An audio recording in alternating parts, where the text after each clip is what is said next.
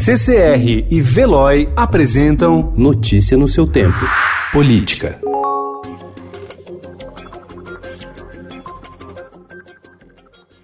Os organizadores da manifestação convocada para o dia 15 de março em defesa do presidente Jair Bolsonaro estão divididos sobre as bandeiras que serão levadas às ruas, mas convergem nos discursos duros contra o que chamam de chantagem do Congresso Nacional contra o Palácio do Planalto. Grupos e lideranças ligados à família do presidente pressionam os lavajatistas a não incluir na pauta dos atos nenhuma bandeira, além do mote Somos Todos Bolsonaro.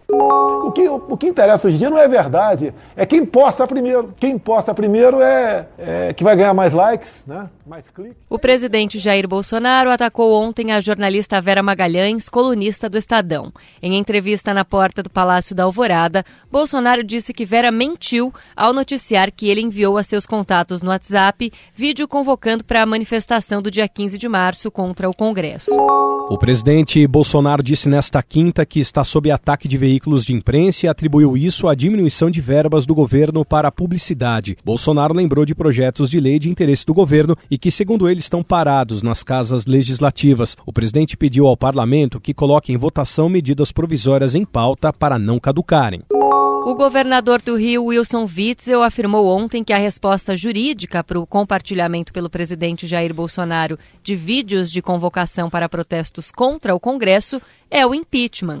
Apoiar um movimento destrutivo da democracia, evidentemente, é uma afronta à Constituição, disse o governador, que é ex-juiz federal.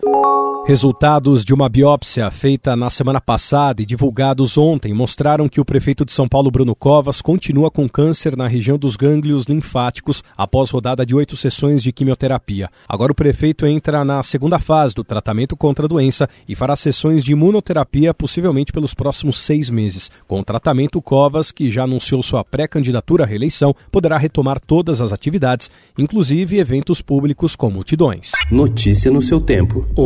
Oferecimento CCR e Veloy.